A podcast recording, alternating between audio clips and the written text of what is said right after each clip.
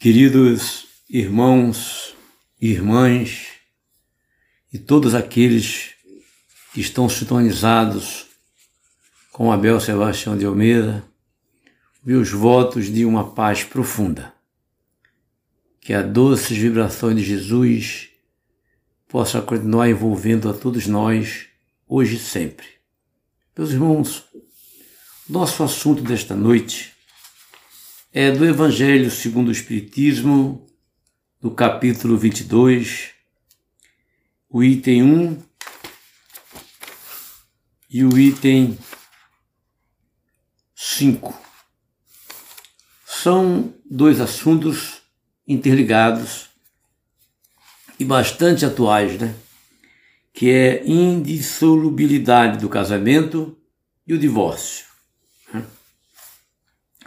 Então vejamos aqui as palavras de Jesus e os, os comentários dos amigos espirituais sobre esse assunto, né, que acompanha a civilização desde os seus primórdios. Também os fariseus vieram ter com ele para o tentar e lhe disseram: Será permitido a um homem despedir sua mulher por qualquer motivo?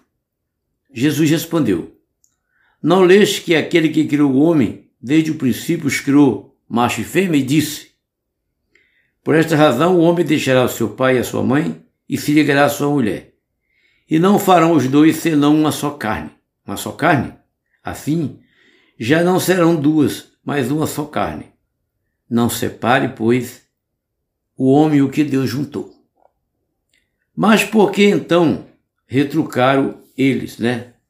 Os fariseus. Ordenou Moisés que o marido desse à sua mulher um escrito de separação e a despedisse. Jesus respondeu: Foi por causa da dureza do vosso coração que Moisés permitiu despedir-se suas mulheres. Mas no começo não foi assim.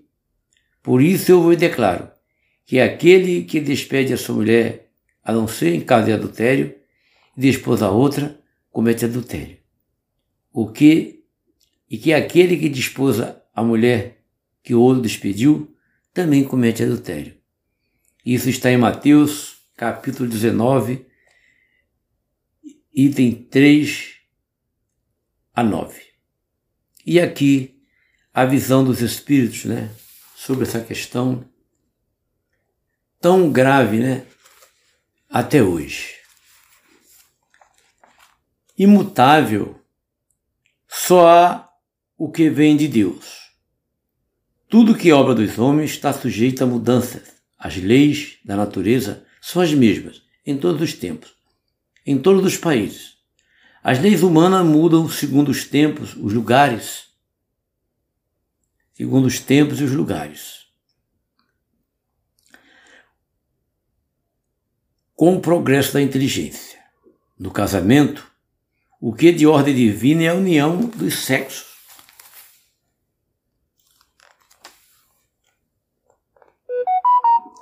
Para que se opere substituição dos seres que morrem.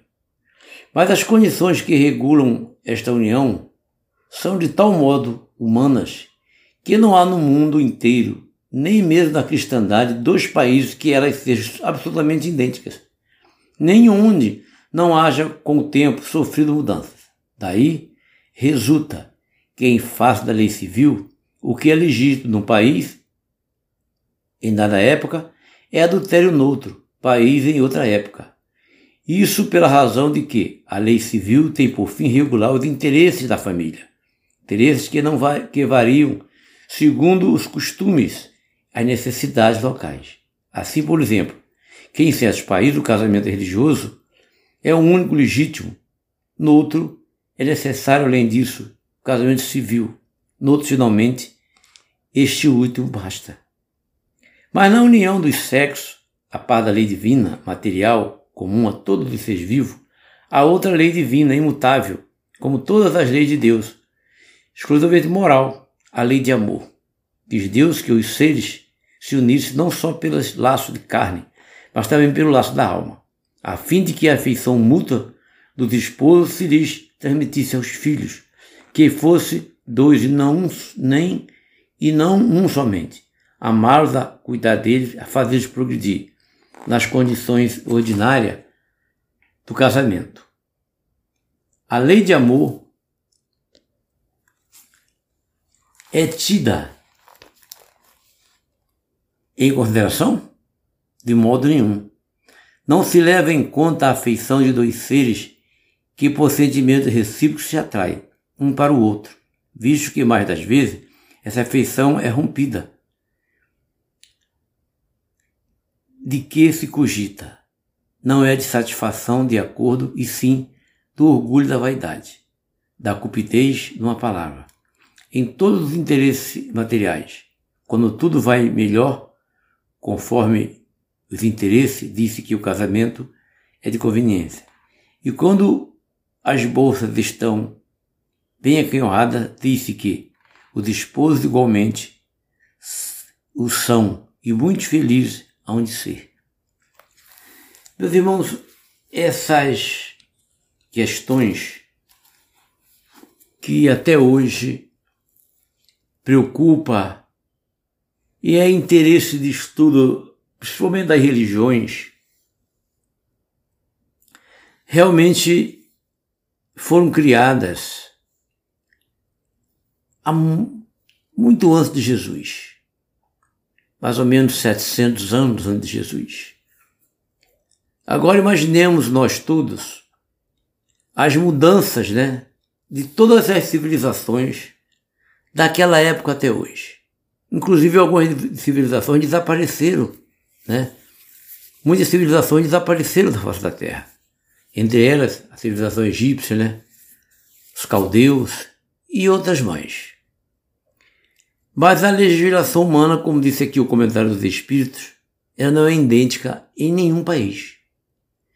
E a visão nossa aqui ocidental é a visão que nós temos, né, do conceito do casamento na Bíblia. Estão compreendendo? Mas nós, como espíritas, jamais podemos ter um sentimento de obrigar um casal a manterem-se unidos por causa da fé religiosa ou porque está escrito ali.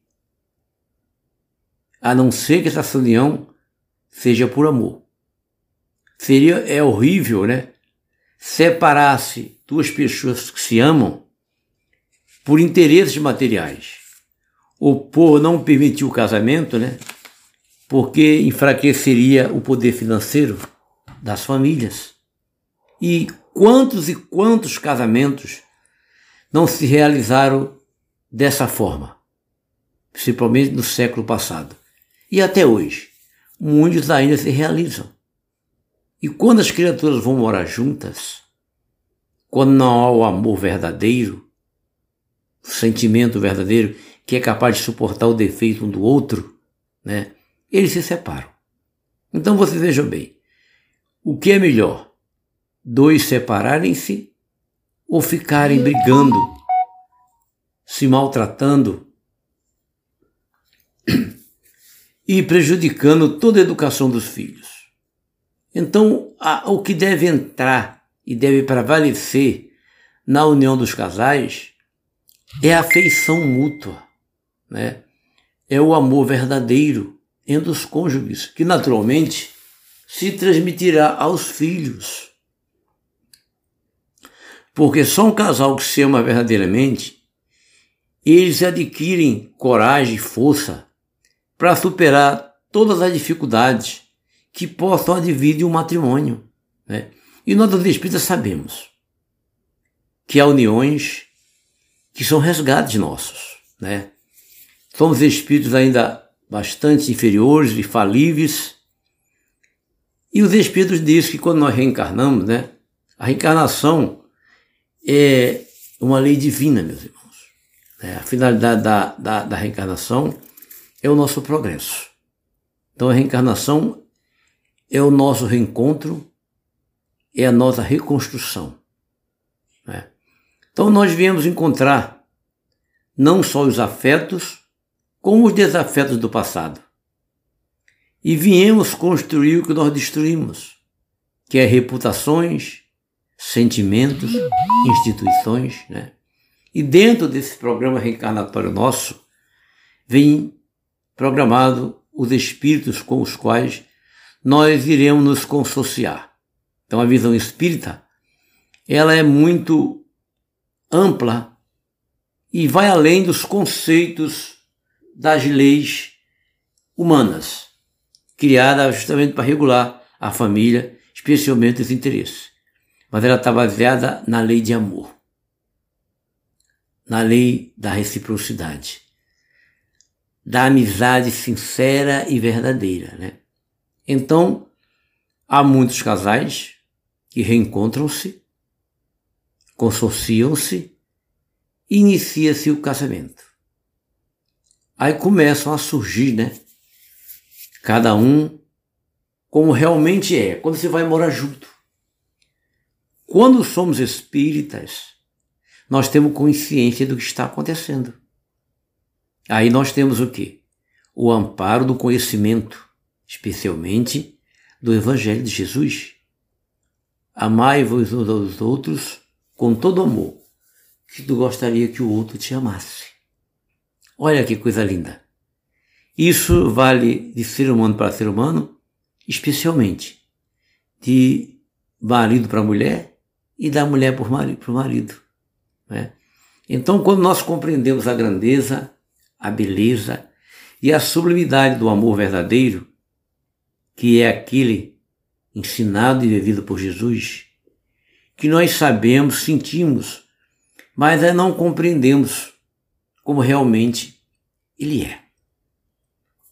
Então, ainda é o nosso estado de inferioridade que tem provocado no seio das sociedades, principalmente dos cônjuges, todas essas confusões que nós temos assistido, inclusive agressões e até assassinatos, que nunca são por amor, são por imposição, por orgulho, por vaidade. Aonde há o amor verdadeiro, não necessita-se de separação e às vezes nem de documento assinado. Esse documento é necessário porque temos os filhos, né? E temos os bens materiais que precisam de uma regulação. Isso é em todos os países, né? Mas há países que vale só o casamento religioso, porque eles se baseiam nessas leis antigas que mesmo se odiando não podem se separar, né? Isso é muito grave, porque leva ao tormento duas almas que podiam seguir seus caminhos, guiados pelo seu próprio sentimento. E quando isso não acontece, o lar vira uma tragédia, meus irmãos, né? E diz os espíritos, né, que o lar é a primeira escola das almas? É uma instituição de origem divina, meus irmãos. O lar é uma instituição de origem divina. E as leis que devem regular o matrimônio e a existência dos lares é a lei do amor. Todas as outras, em qualquer civilização ou sociedade, podem ser necessárias, mas acima de todas elas está a lei do amor. Que só o amor é capaz, diz Emmanuel, de cobrir a multidão dos nossos pecados. Né? Isso é muito interessante e meditativo para nós diante desse fato, né? A indissolubilidade do casamento. A mesma questão, meus irmãos, está consociada, é o divórcio. Né? Você vê, Jesus diz que Moisés permitiu isso pela dureza dos corações. Então é melhor separar-se do que agredir-se. É? é uma questão da lei natural, parte da lei natural. Quando dois seres não se suportam, é porque não se amam. Né? E nós, que somos espíritos eternos, temos consciência disso, porque o espírita, não, ele não acredita, ele sabe, é diferente de crer, ele sabe. Né? Você vê, aquela jovem linda, aquele rapaz bonito, que se encantam um com o outro, aí casam-se e vão morar junto, como eu falei anteriormente, né? Só a convivência é capaz de revelar quem realmente nós somos. E o espírita tem o seu o antídoto, né? contra esses problemas que tanto vitimam os casais e destroem as famílias, que é o conhecimento, né? Como eu falei anteriormente, é, encontra os afetos, mas também os desafetos. As uniões desgraçadas do passado, né? e nós nos comprometemos a nos consorciar nessa encarnação e a receber aqueles espíritos que têm compromisso conosco, nós temos com eles, ou que nós temos débito com eles. Mas quando isso não é possível, quando não existe o amor capaz de suportar os defeitos um do outro, então é melhor que se divorcie.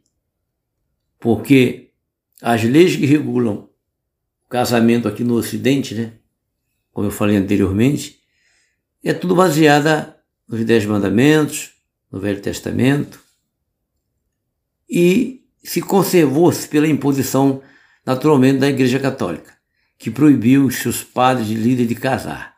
Né?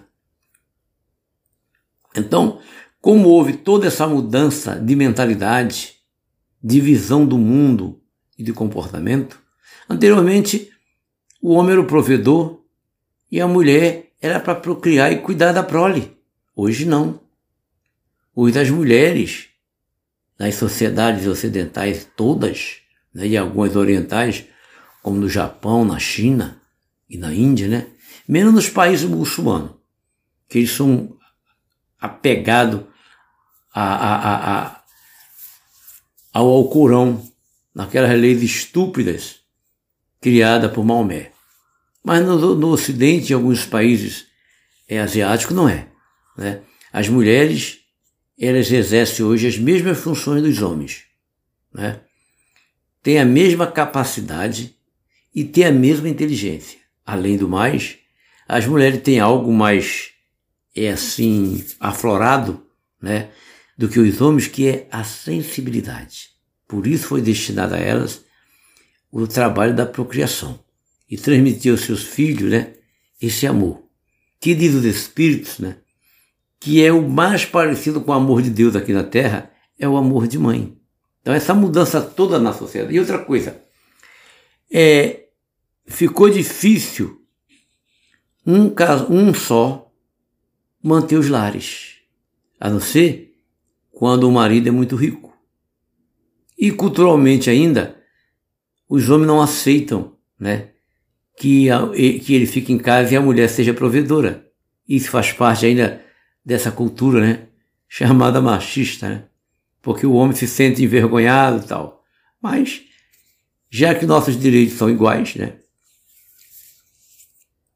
e as capacidades são tão quanto, né? Há homens e mulheres, médicos, cientistas, engenheiros, operários, motoristas, né? Então não há diferença. Isso é algo, né, que já foi superado, já foi superado. Então, é, fica muito difícil você manter um lar com dois, três filhos, né? Porque outrora nós não pagávamos luz elétrica, nem água, nem telefone, nem internet, nem gás de cozinha, mas mudou tudo. É, hoje ninguém cozinha mais com lenha, nem é mais lampião, e precisa da internet não só para trabalhar, mas para se comunicar. Precisa de um automóvel, porque as distâncias, né? Encurta as distâncias. Então tudo isso tem um preço. E talvez um dos cônjuges só não consiga manter, além do mais, né, a educação dos filhos. Seria no nosso país uma coisa pública a todos, né? Mas infelizmente a pouca vergonha e a falta de caráter do nosso dirigente não tem permitido que isso aconteça. Né? A chamada terrível, horrível e vergonhosa corrupção. Estão compreendendo? Então, por isso, a necessidade de ambos trabalharem né, para cuidar do lar. Entendeu? Há criaturas que conseguem consociar isso muito bem. Então, mudou tudo. E se mudou os costumes e os hábitos, naturalmente, as leis também acompanharam essas mudanças, né? E a lei do divórcio é uma, né? Ou, há pouco tempo no Brasil foi uma guerra, porque a igreja católica não concordava, as igrejas evangélicas não concordavam, mas o sentimento das pessoas estava acima das religiões, porque é uma necessidade evolutiva, né? Essas leis que regulam o relacionamento humano. E o divórcio delas é uma. Mas o casamento realmente verdadeiro, guiado, sustentado pela mais potente das forças do ser humano, que é o amor, você não tem como desmanchar. Porque ele se atrai um ao outro na alegria, né? na tristeza, na pobreza e na riqueza. Que o amor tem essa capacidade de fazer com que os cônjuges superem as dificuldades naturais. É verdade? Há casamentos que duram um ano, quando eu era adolescente, eu fui ao fórum, eu moro aqui em Nova Iguaçu, pegar um, uma ficha para uma, uma, família conhecida minha que precisava de um atendimento da justiça gratuita. E fui muito cedo, fiquei na fila, que eu pegava no serviço 10 horas da manhã. Tinha poucos homens. Eu me impressionei que a maioria é mulher. E todo mundo conversando ali, eu fui descobrir que aquela fila, tudo era para desmanchar casamento. Eu fiquei, eu era solteiro, eu falei, meu Deus do céu, será que isso é tão ruim assim? Aí, ouvindo as conversas, tinha casamento de seis meses, de um ano, de três meses, e tinha uns que nem se completou. Brigaram na lua de mel. então, veja bem, né? A incoerência das criaturas, quando eles não têm uma educação moral e espiritual para construir uma família, né? ainda não há escolas de paz. A Igreja Católica tem um trabalho nesse sentido, mas cuida mais da parte material. As casas espíritas precisam criar, né? As escolas de cônjuges. Entendeu? Que isso é muito interessante. É muito bom, né? E com esse avanço dos costumes, das mudanças sociais, a única coisa capaz de contornar os casamentos mal feitos e o divórcio. Será o amor verdadeiro, meus irmãos. Não tem outra regra, não tem nenhuma lei que possa superar ou neutralizar o amor, né? que é capaz de tudo. Quantos casamentos foram feitos por imposição das famílias sem que e um dos cônjuges era apaixonado por outro? Depois ou um desencarna ou se separam, e encontra aquele amor da vida. E aí vivem felizes, né? Mas nem todas as encarnações são assim. Então, a lei de amor é aquela que é capaz de superar qualquer situação, seja ela qual for. Né? É a lei de amor, que é universal. Né? Em qualquer país do mundo, essa lei é universal. Agora, há espíritos que às vezes né, reencarnam em países, consociam-se com as leis daquele país, que obriga a mulher ficar com o marido e vice-versa, né? Às vezes resgatando, né? Um passado, para que eles se ajustem no sentimento que ainda não desenvolveram. Também tem essas questões. E aí, naturalmente, dentro desse quadro, vem os filhos, né? Que prende, especialmente a mulher, em relação aos filhos, né? Como eu disse, tem a sensibilidade e o amor muito mais apurado. O espírito que reencarna várias vezes no sexo feminino, ele tem essa desenvoltura maior do amor. Então, são assuntos maravilhosos, né? Para a gente conversar, estudar no nosso meio espírita que já nos desprendemos né, de muitos preconceitos, dos dogmas. E para nós, os espírita, está acima de qualquer coisa o amor e a responsabilidade. Né? E a responsabilidade moral, né? que é acima de tudo. Entendeu?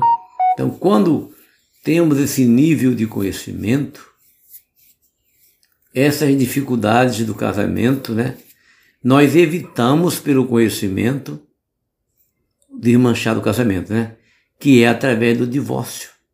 Antes o desquite e agora é o divórcio, né? Então o espírita, ele pensa, analisa muito antes de tomar essa indecisão, essa decisão. Por quê? Porque ele passa a guiar-se pelo coração, meus irmãos, pelo sentimento e pela responsabilidade né, do reencontro que ele teve.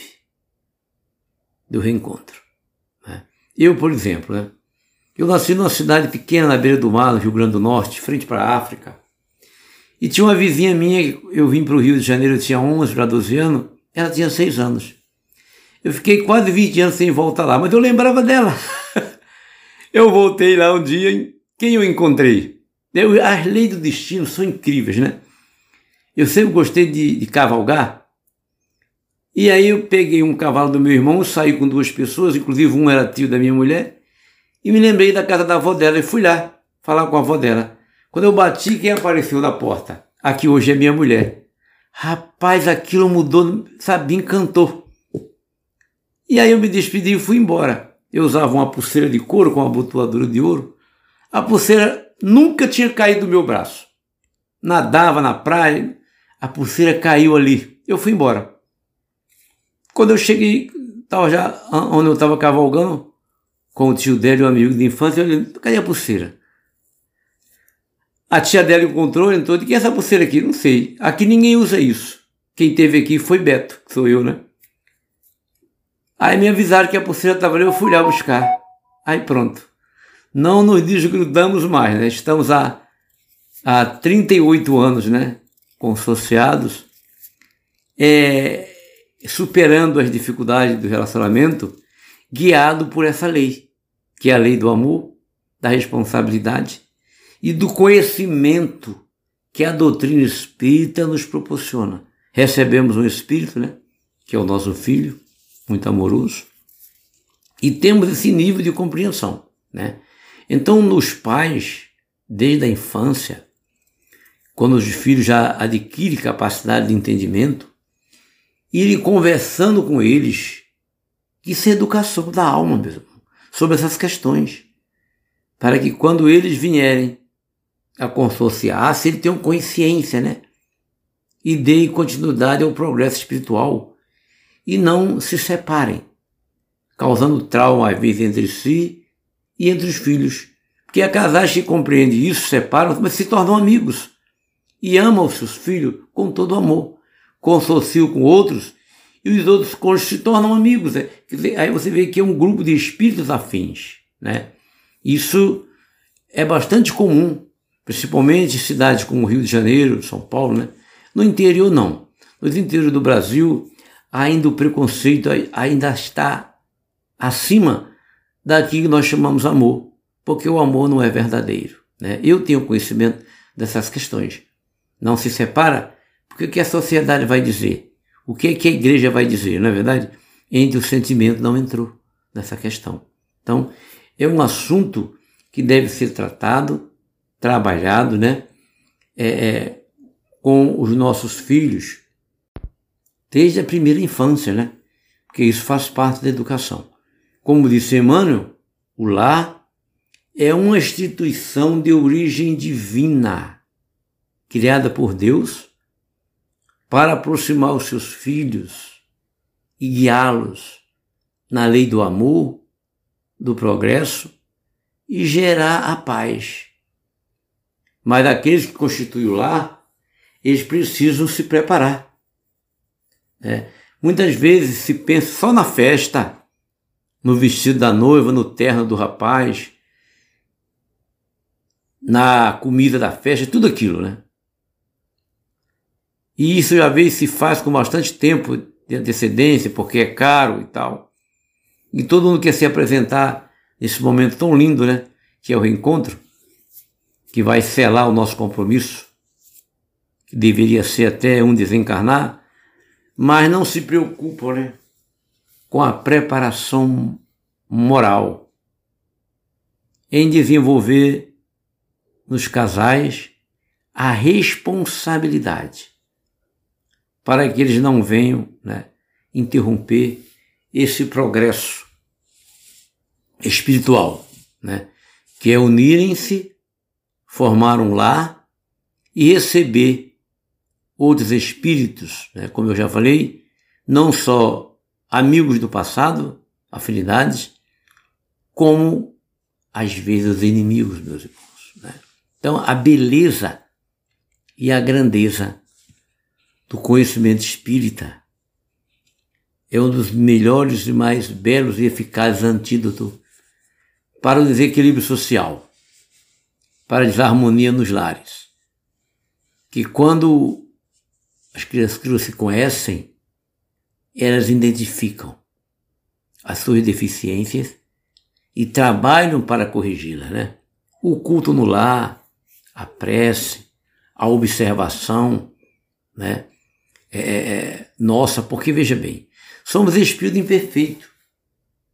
O marido não pode exigir da mulher qualidades que ele ainda não tem, e assim vice-versa.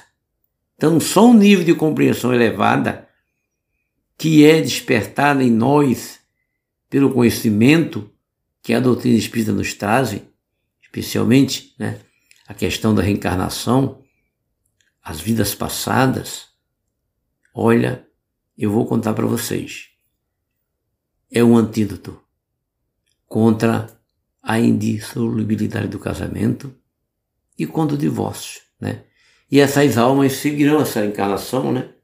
Até o retorno para o plano espiritual, deixando, né? as marcas do amor,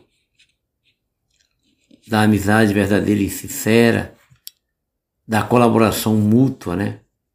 Gerando filhos equilibrados. Até aqueles espíritos rebeldes que são colocados justamente naqueles lares equilibrados, as pessoas dizem assim, eu não compreendo como é que o pai e a mãe desse jeito, mas aquele ali é desse jeito.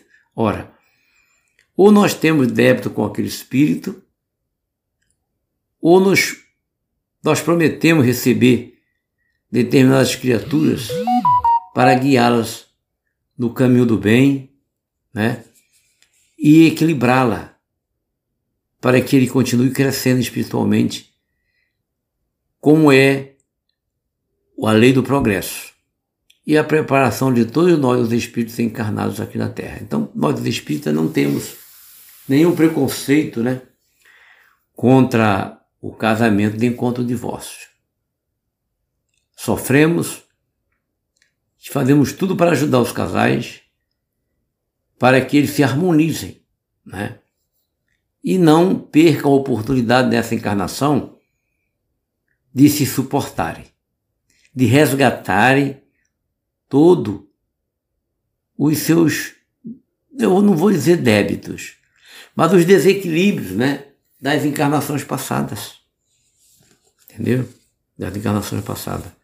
Aquela mulher extremamente ciumenta que cheira a camisa do marido, examina os bolsos, e aquele homem também. Né? Sabemos que um dos dois foi muito traído na vida passada. E quando nós temos consciência disso, vai se controlando esse ímpeto vai se vencendo esse monstro chamado ciúme, né, que destrói os casamentos. E isso, esse ciúme, ele nasce de quê? Da falta de confiança em si próprio e lá na alma, lá no fundo da alma, você sabe que aquele te traiu mesmo, mesmo. Tá compreendendo? Ou pode vir a acontecer isso, ou talvez não, porque ele comprometeu-se nessa encarnação a realmente corrigir-se. Então, não há, meus irmãos, olhem, com Jesus e Kardec. Né? Pode ser que aconteça, porque nós não temos ainda a força moral à altura de suportar a deficiência um do outro. Mas temos um, um percentual bastante elevado de mantermos a união com todas as dificuldades que possam surgir durante um casamento, né? E evitaremos. Porque, se vejam bem, um casal que não se ama mais, que se agride, que se odeia. Qual o sentido de uma lei, que é uma lei civil, mantê-los presos um ao outro, provocando sofrimento e gerando mais animosidade entre os dois? Então disse Jesus, né, que Moisés permitia que desse um documento que o homem largasse a mulher, por quê? Pela dureza dos corações, porque não existe amor. E só um elemento verdadeiramente para manter um casal é o amor, meus irmãos, que supera todas as dificuldades. Quando nós lemos, né, estudamos a história das civilizações, dos casais, aí nós vamos ver né, como foram vencidos por família X ou Y em determinada época da sociedade as dificuldades gigantes, né? Porque existia um amor acima das conveniências humanas. Né? Quem não lembra da, do romance de William Shakespeare, Romeu e Julieta, né? São essas questões que o avanço da civilização fez com que fossem superadas, né? E hoje a família espírita tem consciência profunda. Qual é a finalidade do casamento? Por que nos consociamos? A necessidade de nos reunirmos em família. Né? Sabemos, como já falei, diz Emmanuel, né? é uma organização de origem divina, a família. E isso é uma grande responsabilidade. Que só uma educação bem dirigida, baseada no amor que gera a responsabilidade, que gera a cumplicidade e a colaboração. É capaz de manter as famílias, os casais unidos, né? Gera filhos saudáveis e corrigir aqueles espíritos difíceis que chegam ao nosso lar pela porta da reencarnação. Então, todos os assuntos do Evangelho são lindos, né? E esse, do Evangelho segundo o Espiritismo, que fala do dissolubilidade do casamento e do divórcio. Ele é muito necessário que nós o estudemos, que nós o observemos em profundidade.